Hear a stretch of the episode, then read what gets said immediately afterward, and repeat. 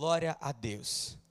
Sabe, eu costumo sempre, sempre falar isso e talvez você vai me ouvir falar mais de uma vez a mesma coisa. Mas sabe que de nada adianta nós entrarmos pelas portas da igreja, sentar numa cadeira, participar do tempo de louvor, de oração e até mesmo estar atento à palavra pregada. Mas sabia que de nada adianta não abrirmos o nosso coração e permitir de fato o Espírito Santo trabalhar no nosso interior com a palavra pregada? Se nós não fazemos a nossa parte de convidar e falar, Senhor, o que quer que será ministrado ali, eu vou tomar como sendo a sua palavra, eu dou permissão para o Espírito Santo trabalhar, me edificar, me transformar. Se a gente não dá permissão, nada acontece. A gente entra na igreja da mesma forma, a gente vai sair. Por quê? Porque Deus, ele não invade a nossa vida. Deus ele tem prazer em ser convidado e participar da nossa vida, ao nosso convite. Ele não entra batendo na porta, ele não entra invadindo, ele não entra determinando A, B ou C sobre você. Ele deseja que você vá até ele e diga: Senhor, vem aqui, eu convido você. Senhor, você pode entrar. Senhor, você pode me transformar. Senhor, a minha mente está aqui para você transformar. Senhor, meu coração está aqui aberto para ser edificado pela Sua palavra. Amém? Então, se você orou junto comigo essa oração e você abriu seu coração para o Espírito Santo, uma certeza eu tenho: você não sairá por essas portas da mesma forma que você entrou. Amém? Glória a Deus. Abra comigo sua Bíblia em Gálatas capítulo 5, versículo 22. Gálatas 5, 22 e 23. Meu irmão, esteja sensível à presença do Espírito Santo.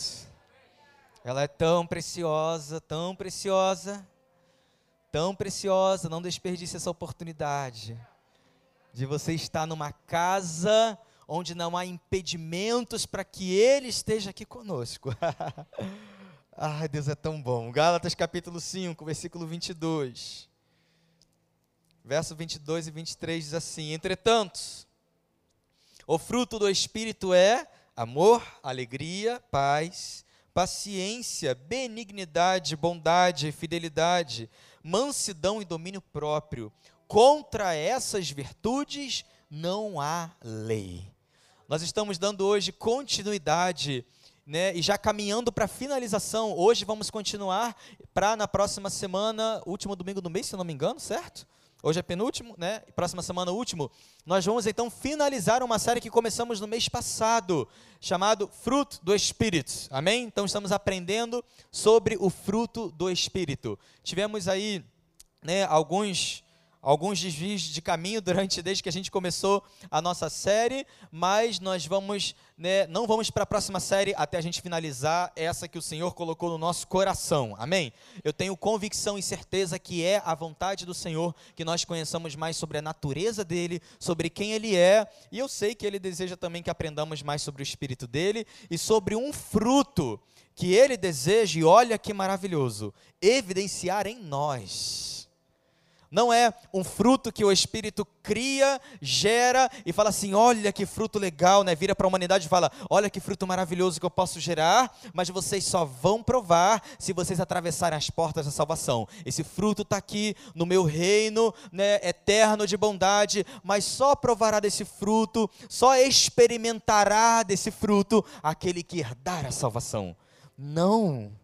O Espírito produz um fruto disponível para nós hoje. Hoje. Então eu oro para que você tenha a revelação desse fruto. E, gente, o fruto do Espírito é algo tão poderoso, algo tão bom. Ele nos equipa, ele nos prepara, ele nos molda. Sabe o que, que o fruto do Espírito gera em nós? Ele nos transforma e nos faz mais parecido com o nosso Jesus. Quando o Espírito, ou o, o, fruto do Espírito for evidenciado, então a gente provar, mastigar e desejar ele de fato nos nutrir, o resultado é que seremos mais parecidos com o nosso Jesus. Então vamos olhar para algumas características desse fruto específico aqui, que a palavra está falando. Perceba, é, talvez você é, tenha né, lido esse versículo junto comigo e fala assim, pastor existe um erro de português na minha Bíblia. Existe um erro de português aí. Você leu, entretanto, o fruto do Espírito é. E aí, logo em seguida, você falou uma série de atributos. Seria mais correto, né, para a nossa língua portuguesa, se estivesse escrito: entretanto, os frutos do Espírito são, porque é mais de um. Ele fala amor, alegria, paz, paciência, benignidade, bondade, fidelidade, mansidão, domínio próprio. Né? É uma, uma quantidade diferente de um. Amém? Se eu não me engano, são nove. Amém? Então, tem algo de errado aqui no português da Bíblia. Meu irmão, não tem. Deus é tão sábio que até aquilo que parece que está errado não está. parece estar tá errado, mas não está.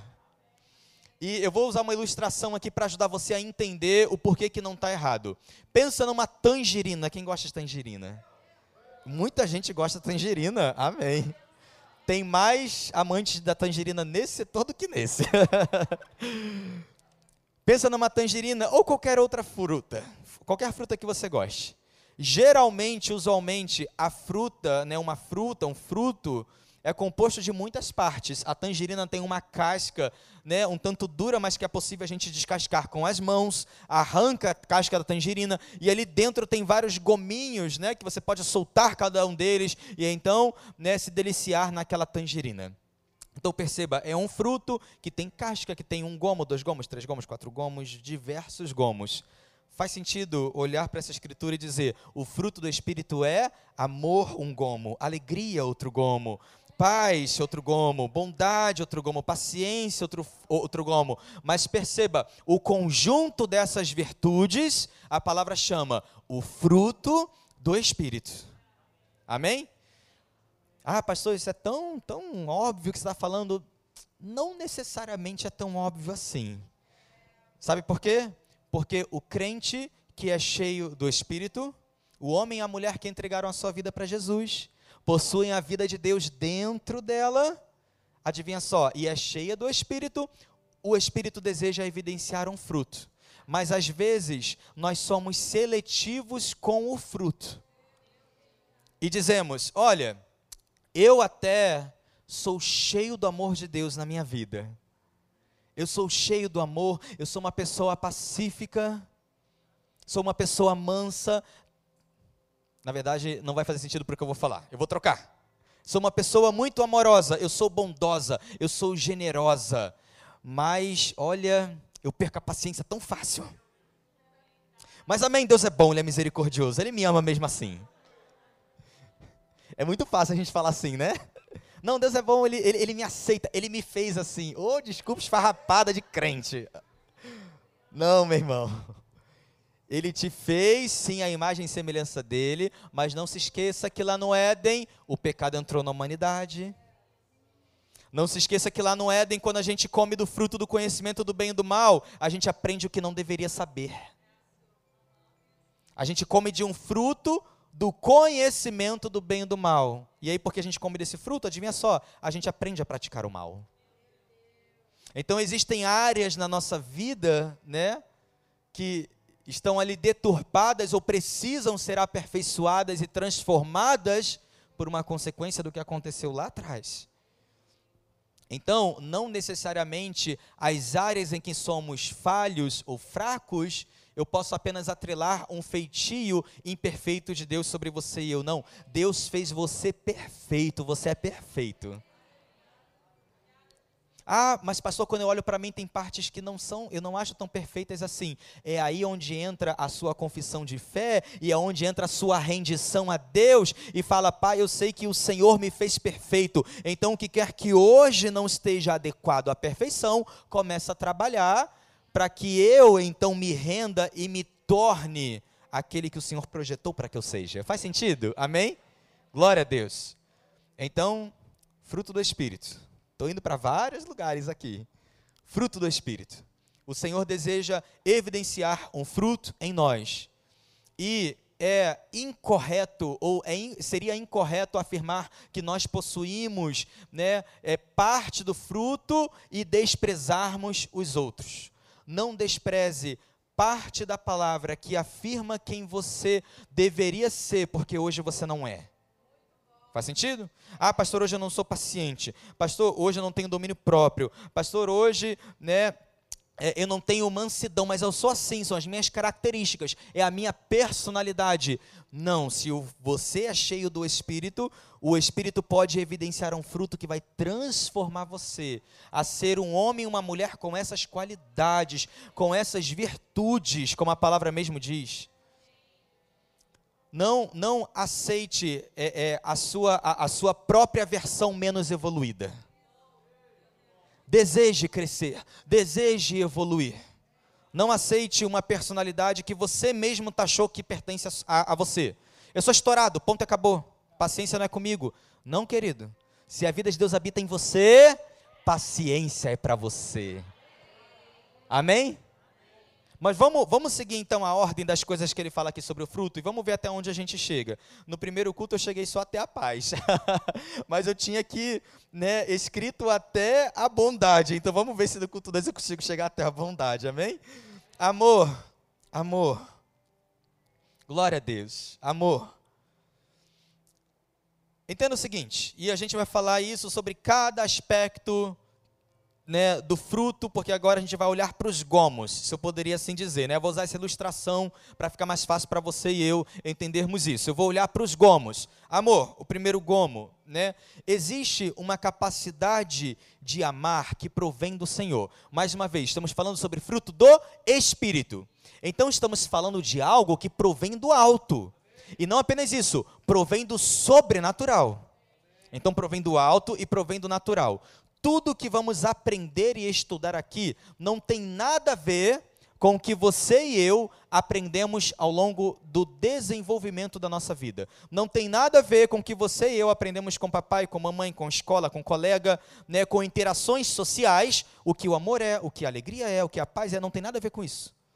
Então eu convido você a abrir sua mente e permitir agora ela ser trabalhada por uma revelação do que o amor é, vinda do Espírito. Amém? Então, o amor, como fruto do Espírito, vem do Espírito, provém do Senhor. Se é fruto do Espírito, não há nenhum outro lugar melhor do que conceituar cada atributo que não seja a palavra inspirada pelo Espírito. Amém? Aqui eu vi, né, já citado em Gálatas 5 sobre o fruto do Espírito, e adivinha só, toda essa palavra foi inspirada pelo Espírito. Então, todas as definições nós vamos encontrar aqui. Amém? Sabe o que está escrito em 1 Coríntios capítulo 13, versos 4 a 6? Essa outra porção da escritura aqui, agora, ela possui uma descrição clara, objetiva, do que, que é o amor de Deus. Se você deseja abrir sua Bíblia comigo, você pode abrir em 1 Coríntios, capítulo 13, versos 4 a 6. Senão você acompanha no telão e ouça né, a minha leitura, mas diz assim: olha, o amor, ele é paciente. O amor, ele é bondoso. O amor não inveja, não se vangloria nem é arrogante, não se porta de maneira inconveniente, não age egoisticamente, não se enfurece facilmente, Olha que interessante, o amor não guarda ressentimentos. O amor não se alegra com a injustiça, pois a sua felicidade está na verdade. Tudo ele sofre, tudo crê, tudo espera, tudo suporta. Olhando para essa porção da Escritura, você pode provavelmente chegar à mesma conclusão que eu, de que o tipo de amor de Deus não é semelhante ao nosso. Não é semelhante ao nosso porque nós construímos relações interpessoais baseadas no amor. Mas você pode ter certeza que sem a presença de Deus, jamais alcançará esse conjunto de perfeição aqui. Jamais. jamais. O tipo de amor de Deus não é semelhante ao nosso. O amor do homem, para para refletir junto comigo isso. O amor do homem ele busca os seus próprios interesses. O amor do homem busca aquilo que agrada a ele. Na concepção humana, as pessoas, elas se sentem amadas por aquilo que as pessoas fazem para elas próprias. A perspectiva das pessoas, do ser humano, sua e minha, naturalmente falando, é: eu reconheço quem me ama quando fazem algo para mim que me agrada. Eu chamo isso de amor.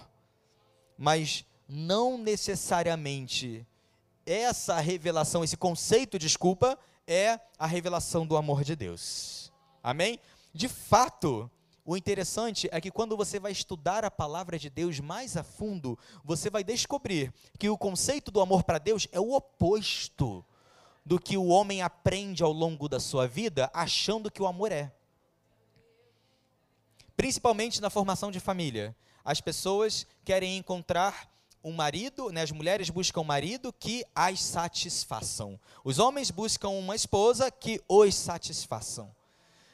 Mas para o Senhor, amor não tem nada a ver com autossatisfação. Absolutamente nada. É absolutamente o oposto. E eu vou provar para você isso. João capítulo 3, versículo 16.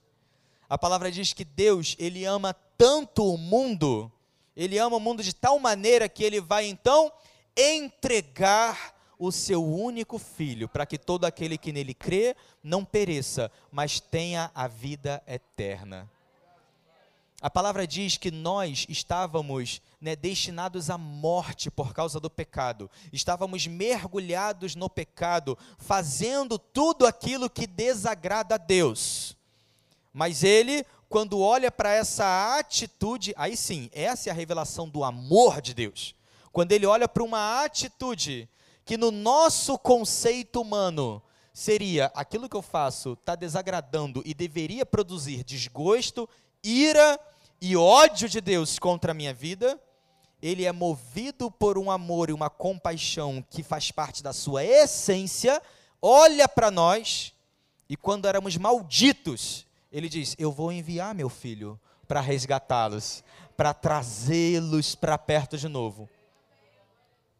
O amor de Deus, ele não está atrelado ao que nós podemos fazer por Ele. Deus não está assentado num trono desejando ser é, é, é, é, é adorado né, e servido como, como com um tipo de amor em que eu me agrado ou, ou oro para que você esteja entendendo o que eu quero dizer aqui. É difícil explicar isso, mas Deus não está na posição como homem, melhor dizendo.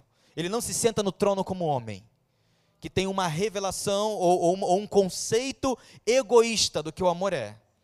Eu só quero que eles façam o que me agradem. E aí eu me sinto amado. Não, Deus é a essência do amor. E por ser essa essência, Ele é o que dá, Ele é o que entrega. Ele é o que olha o sujo, mas diz: Eu quero te limpar. É o que olha o perdido e diz: Eu quero te salvar. Que olha o enfermo e diz: Eu quero te curar. É o amor que está mais interessado em dar do que receber qualquer coisa. Essa é a natureza do nosso Deus. Amém? É quem Ele é. Glória a Deus. Obrigado, Jesus. Vamos falar um pouquinho sobre a alegria. Isso aqui é um pequeno fundamento. Eu poderia dedicar esse culto e mais tantos e tantos e tantos e tantos outros para apenas falar do amor de Deus. é a natureza de quem Ele é. É maravilhoso falar do amor de Deus, mas eu quero dedicar tempo para falar sobre os outros atributos fica com esse fundamento do amor. E é interessante começar pelo amor, sabe por quê? Não sei se você percebeu, mas quando lemos 1 Coríntios 13, sobre a descrição do amor, você percebeu que na descrição ele disse: o amor é paciente, o amor é bondoso. Essas mesmas palavras encontramos lá em Gálatas 5, na descrição do fruto do Espírito. O fruto do Espírito é amor, depois ele fala paciência, bondade. Então eu posso concluir ou comprovar ainda melhor que não tem como a gente desassociar o fruto, né, e, e tomar algumas partes e permanecer satisfeitos com elas, achando que então estamos muito bem como crentes, e outras partes que deveríamos ter do fruto não está, é um, é um, é um vazio, é uma inexistência. E eu sozinho assumo, não, eu sou impaciente, pronto, acabou. Eu estou usando a paciência, mas poderia ser qualquer outra parte. Faz sentido para você? Amém? Nós carecemos do fruto do Espírito, nós precisamos do fruto do Espírito para completar qualquer parte nossa que estava incompleta.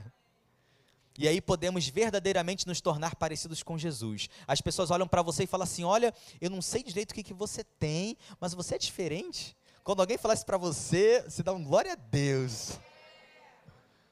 Glória a Deus. Que as pessoas veem você e eu como diferentes.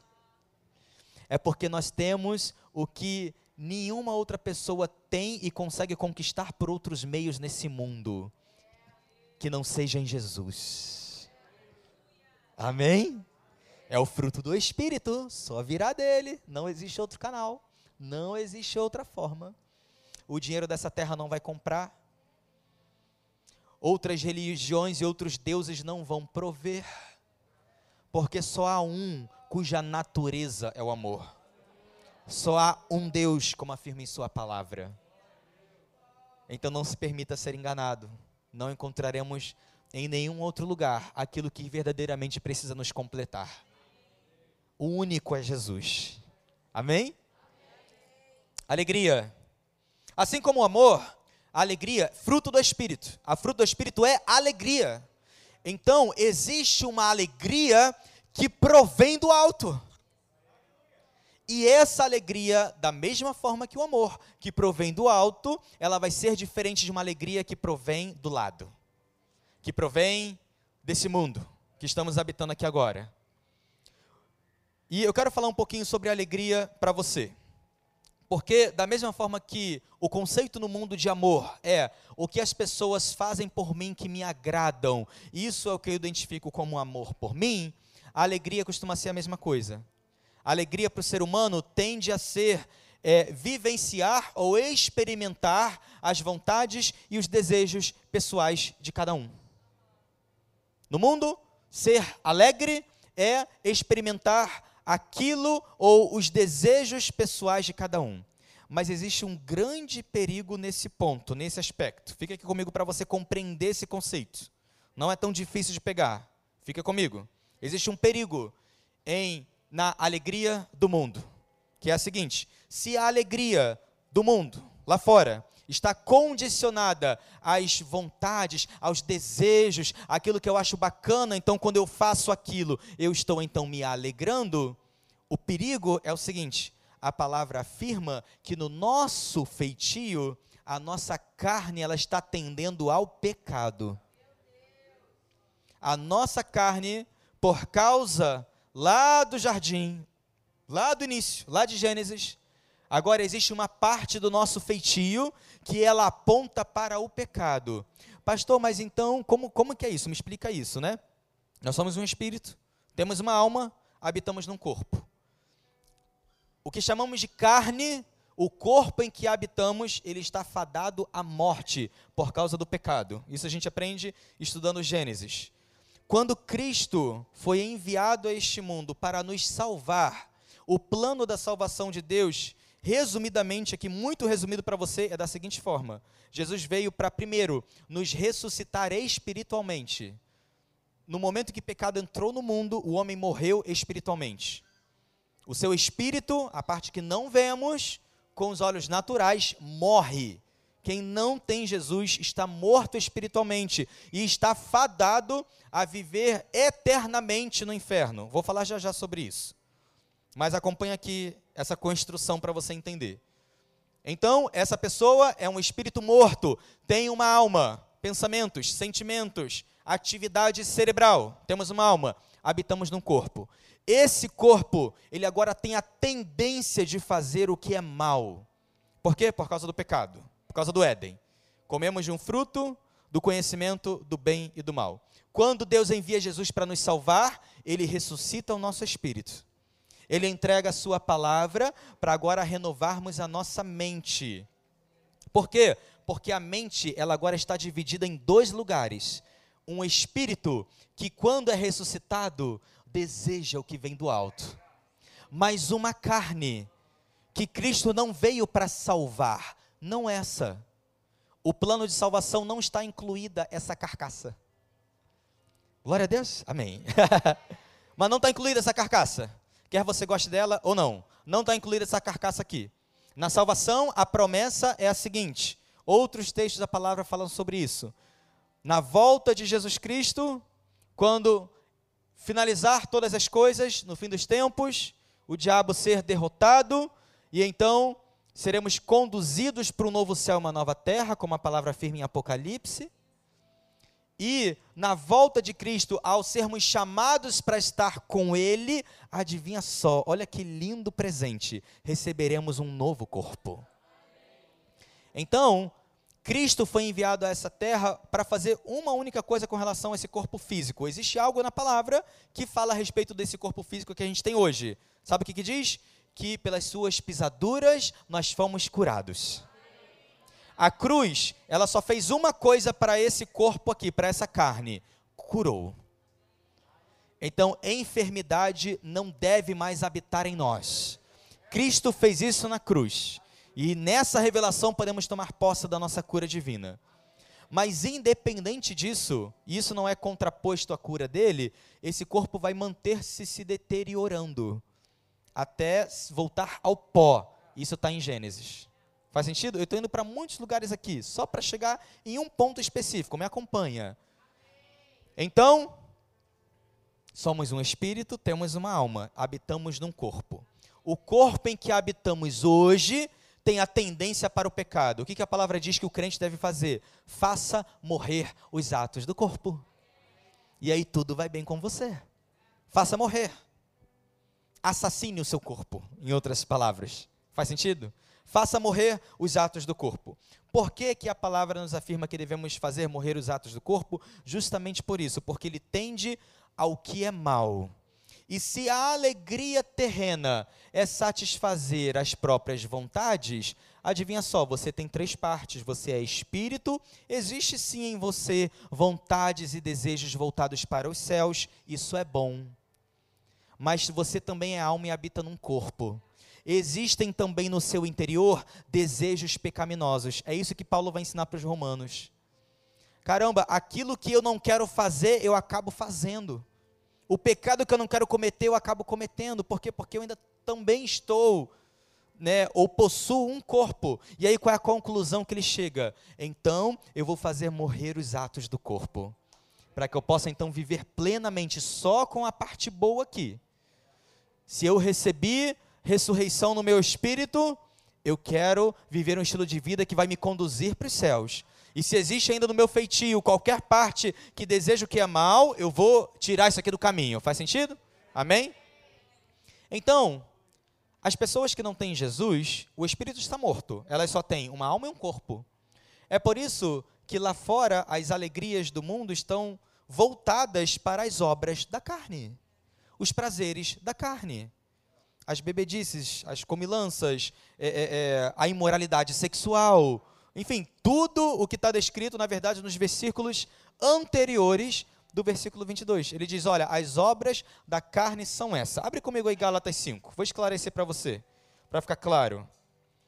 Quais são as obras da carne? Um pouquinho antes, ele vai dizer: As obras da carne são manifestas, versículo 19. E aí, pensa aqui comigo se você não acha que essas descrições aqui não são as tais alegrias do mundo. Imoralidade sexual, impureza, libertinagem, sexo com qualquer um, qualquer hora. Posso fazer com todo mundo, o corpo é meu, minha vida sou eu que mando. É prazeroso, é sexo à vontade, onde eu quiser, com o que eu quiser, como eu quiser. As obras da carne são manifestas: imoralidade sexual, impureza, libertinagem, idolatria, feitiçaria, ódio, discórdia, ciúmes, ira, egoísmo, dissensões, facções, inveja, embriaguez, orgias, tudo quanto se pareça com essas perversidades contra as quais vos advirto, como já preveni antes, os que, os que as praticam não herdarão o reino de Deus. E ponto final. não existe absolutamente nada, nem ninguém, nem sociedade é, retrógrada, nem sociedade evoluída, que vai tentar justificar que essas práticas aqui são muito normais, muito comuns. Na verdade, elas são cada vez mais introduzidas na sociedade como as alegrias do homem. E vão ser, de fato, vivenciadas lá fora como certas alegrias do homem, porque a alegria do homem é satisfazer seus prazeres. Faz sentido? Está ficando mais claro para você? Está ficando mais claro para você por que, que o crente é esquisitão, é chato e, e, e, e não, é, não é legal ser crente? Meu irmão, sou grato a Deus por ter sido encontrado por uma palavra que me resgatou dessa prisão de alegrias terrenas, mas cujo fim ninguém vai mudar. Não vai ter reinado, não vai ter lei, não vai ter ninguém que vai poder se levantar no mundo para dizer que isso daqui será aceito no reino de Deus. Ninguém mudará isso. As pessoas podem criar leis para serem aceitas na sociedade, mas ninguém vai mudar o fato de que quem pratica não entra. Não entra. Então, meu irmão, avalie sua vida. Tome uma decisão e tome hoje. Tome uma decisão e tome agora. Jesus ele está às portas. Ele está às portas. Só vai entrar fruto do Espírito. Essa escolha é de cada um, meu irmão. Você pode escolher viver a vida que você quiser, não tenho nada a ver com isso. eu não tenho. Pastor, você não tem nada a ver com a minha vida. Eu não tenho mesmo, não. Eu concordo com você. tá tudo bem com a gente. Eu tenho a ver com a minha. Eu sei para onde eu vou. Mas também aperto o meu coração porque eu sou um pastor de ovelhas. Eu amo cada um de vocês. Se eu pudesse, por amor, por causa de um chamado que existe no meu, no meu interior, se eu pudesse, com as minhas escolhas, conduzir você aos céus, eu faria isso por você, porque eu te amo. Mas eu não posso. Eu não posso. A única coisa que eu posso para fazer por você é dedicar a minha vida como eu tenho feito a aprender essa palavra, a estar aqui desse púlpito ensinando para você o caminho. Eu só posso te apresentar o caminho, mas eu não posso viver um estilo de vida para salvar você. Eu só posso viver um estilo de vida para salvar a mim mesmo. Eu não posso nem viver um estilo de vida para salvar minha esposa, nem nossos futuros filhos. Não posso. Eu só posso viver um estilo de vida capaz de salvar a mim mesmo. Então eu vou fazer o que eu puder para ensinar a você e eu oro para que você deseje também viver um estilo de vida que você salve a si. Amém? Alegria. Meu irmão, não troque a alegria que provém do Espírito pelas alegrias que estão aí fora, mas apenas posicionadas e colocadas numa bandeja com o objetivo que o adversário possui sobre nós. Nosso adversário, o diabo, que proporciona todas essas alegrias aqui, dessas obras da carne, tem um único objetivo: roubar, matar e destruir. O diabo detesta a humanidade, detesta o ser humano. Então ele vai trazer ilusões e mais ilusões, alegrias e mais alegrias, para entreter o ser humano até o ponto em que ele se encontre aprisionado nesse estilo de vida aqui, cujas obras da carne são a sua vivência natural. Porque o diabo sabe, o diabo conhece a Bíblia também. Ele sabe o que está escrito aqui, em Gálatas 5, versículo 20. Ele sabe. Ele sabe que aqueles que praticam as obras da carne vão para o inferno, não herdam o reino de Deus, não herdam. Ele sabe. Então ele tem interesse que as pessoas apenas sigam suas sugestões, estejam em suas festas, nas suas bebedeiras, nas camas uns dos outros envolvidos sexualmente uns com os outros em total libertinagem. Ele se interessa que as pessoas não queiram saber de Deus, de pureza, santidade, fé. Ele quer, ele quer isso. Isso é algo muito sério, gente. A nossa vida é um sopro. A nossa vida é um sopro. Outro dia a gente estava conversando, a pastora e eu, a gente estava até falando com os pastores isso, a gente falou, gente, já é abril. O ano virou, mas já é abril. Eu não sei se você tem a mesma percepção que eu tenho de que o tempo parece que a cada dia que passa ele anda mais acelerado. É, é, é, é uma, é uma sensação de de tá acelerado, meu irmão. Isso é um grande sinal para nós. A nossa vida é um sopro comparado à eternidade. Na verdade, não tem nem como comparar. Eu falei isso no primeiro culto, vou falar de novo aqui. Não tem nem como comparar a nossa vida a gente consegue contabilizar em anos. Eternidade, sabe o que é a eternidade? É ausência de tempo. Eternidade não é um tempo muito longo que você nem consegue pensar quando é que termina. A eternidade é a ausência do tempo. é uma, é uma existência imutável. Hoje, nós estamos inseridos numa oportunidade chamada tempo, de um reloginho que está girando. E aí, hoje, podemos tomar uma decisão de entregar nossa vida a Jesus, de entender o que o Senhor realmente realizou por nós e de tomar uma decisão com a nossa eternidade. Eternidade. Se ninguém sabia responder para você o que acontece após a morte, aqui quem pode te responder, a palavra de Deus. Ela diz: Ninguém é capaz de responder a ninguém o que vem após a morte. A palavra pode responder. Dê uma chance para ela. Experimenta conhecê-la. Tem gente que já leu os 7, 9, 15, 20 livros de Harry Potter, grossos desse tamanho. a Bíblia, gente, não chega nem a, nem a um décimo do tamanho do livro do Harry Potter.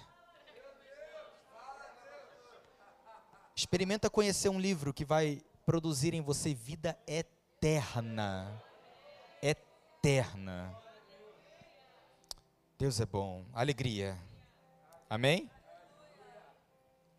Existe uma alegria, então, entenda o seguinte, deixa eu voltar para a alegria. A alegria humana, ela tende então a satisfazer, ou a alegria humana é a expressão da satisfação dos seus prazeres. Logo, a alegria do espírito será fundamentada na satisfação daquilo que vem do espírito. Amém? Pastor, eu quero conhecer mais dessa alegria. Então você precisa conhecer mais o Espírito. Conheça mais o Espírito. Conheça mais a palavra. Essa alegria vai estar disponível para você. Amém? Vamos para o próximo, paz? Paz, amo, amo falar sobre paz também, porque aqui, esse, esse terceiro vai ficar tão claro e evidente. Se não ficou evidente para você até agora, vai ficar ainda mais claro e ainda mais evidente quando a gente falar de paz. Filipenses 4, versículo 7, vai dizer o seguinte. Coloca no telão aqui, eu vou ler para você. Diz: E a paz de Deus, preste atenção, que excede, na versão que eu tenho da Bíblia, diz que ultrapassa todo entendimento, guardará o vosso coração e os vossos pensamentos em Cristo Jesus. Opa, paz de Deus Opa, Gálatas 5, fruto do Espírito. O Espírito é Deus. Então essa paz, ela está falando sobre uma paz de Deus, é uma paz que vem do Senhor, é uma paz do fruto. Olha o que essa paz faz. Uma paz de Deus, e presta atenção, está claro, objetivo aqui. Não precisa nem de muita explicação. A paz de Deus, ela excede todo o entendimento. O que, que é o entendimento do homem? É o seu intelecto, são os seus pensamentos, é a sua razão.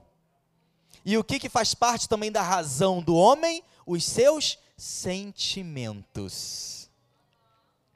Então entenda o seguinte: novamente, da mesma forma eu posso falar como eu falei com amor e alegria. Paz é a mesma coisa. O que, que é o conceito do mundo de paz? Lá fora, paz é ausência de guerra. Lá fora, paz é ausência de conflito. Lá fora, paz é quando as coisas vão tudo bem, mas conforme a mentalidade de cada um. Para mim, paz significa, poderia significar naturalmente falando A, B e C. Mas para aquela outra pessoa ali, numa outra cultura, até mesmo participando de um outro povoado, paz significa C, D e aí, meu irmão, a minha paz não é igual a tua paz, e aí quando vê, o mundo nunca está em paz. Fez sentido? É um pensamento meio louco aqui. Mas é por isso que o mundo nunca está em paz. Para o mundo, paz é ausência de conflitos. Então, quando alguma circunstância atravessa a minha vida, que vai mexer com o meu intelecto, que vai mexer com a minha razão, ou ainda mais, que vai mexer com as minhas emoções, eu rapidamente atrelo aquilo como eu estou sem paz. Veio uma coisa que pisou no meu calo, veio uma coisa que me entristeceu, atravessou no meu caminho algo que moveu né, ali aquele meu mantra de né, situação de vida. Segundo o meu entendimento, isso para mim é paz. Se alguma coisa move essas águas, perdi minha paz. E aí, a pessoa, ela é movida pelas circunstâncias ao seu redor e atrela isso a paz ou falta de paz. Mas provém do Espírito uma paz que excede o entendimento. Fica ainda mais claro aqui nesse texto que o que quer que venha do Senhor não está atrelado ao que está acontecendo ao seu redor. Podem haver situações adversas, frustrantes, acontecendo na sua vida. Podem haver situações entristecedoras na sua vida mas independente dessas coisas que podem falar a sua carne ou falar a sua alma, existe no espírito uma paz que excede todas essas coisas. O crente que sabe disso e entende isso, ele vive uma vida pacífica, independente da estação que ele esteja vivendo. Independente da sociedade que a gente está inserido. Se tem pandemia, se não tem. Se tem guerra, se não tem. Se tem fome, se não tem. Se tem isso aquilo, não importa. Não importa. Então, meu irmão, tudo isso daqui a gente está conversando para entendermos que está disponibilizado para nós um fruto do Espírito para o crente viver, saborear, mastigar Novamente, o Espírito não fez um fruto que diz: olha como esse fruto é lindo, só vai herdar esse fruto, só vai saber como é o sabor desse fruto quem atravessar as portas da salvação. Não! O fruto do Espírito é para hoje, sabe por quê? Porque em João 14, o, o, Jesus prometeu o Espírito também para hoje, para nós. Ele disse: Eu preciso voltar para o meu Pai, para que quando eu volte eu envie o Espírito para vocês. E adivinha só, você acha que o Espírito viria sem poder e sem fruto? Não. O fruto é para hoje, é para agora. Querido, no céu você acha que você vai precisar de paciência? Não. Lá é tudo perfeito. Lá haverá ausência de qualquer coisa que precise, né, é, é, é, é, que você produza algo que você só vai conseguir produzir através do fruto do Espírito. Que é a paciência, por exemplo. Faz sentido? Então, é evidente, é claro que o fruto do Espírito é para hoje. É para hoje, é para agora. Nesse momento. Caramba, pastor, isso é novo para mim. Glória a Deus, isso é novo para você. Hoje você pode tomar a decisão de tomar desse fruto. Permitir esse fruto tomar você, mudar você, transformar você. Tem crente que vive de guerra em guerra sofrimento em sofrimento, angústia em angústia, meu irmão, existe uma paz que excede entendimento. Não ande mais oprimido e aflito pelo seu entorno. Viva uma paz que excede todo entendimento no Espírito, em nome de Jesus. Isso está disponível para você e eu. Glória a Deus. Paz paz que excede todo entendimento. Obrigado, Jesus. Obrigado, Jesus. Fique de pé, feche seus olhos. Vamos terminar aqui.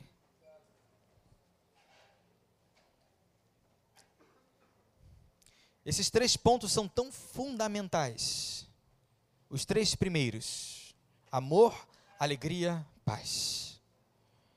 Sabe, nós temos vivido tempos, dias, tempos, estação, em que você pode concordar comigo que essas três virtudes da composição do fruto do Espírito têm tentado ser tão destruído nas nossas vidas: amor, alegria e paz.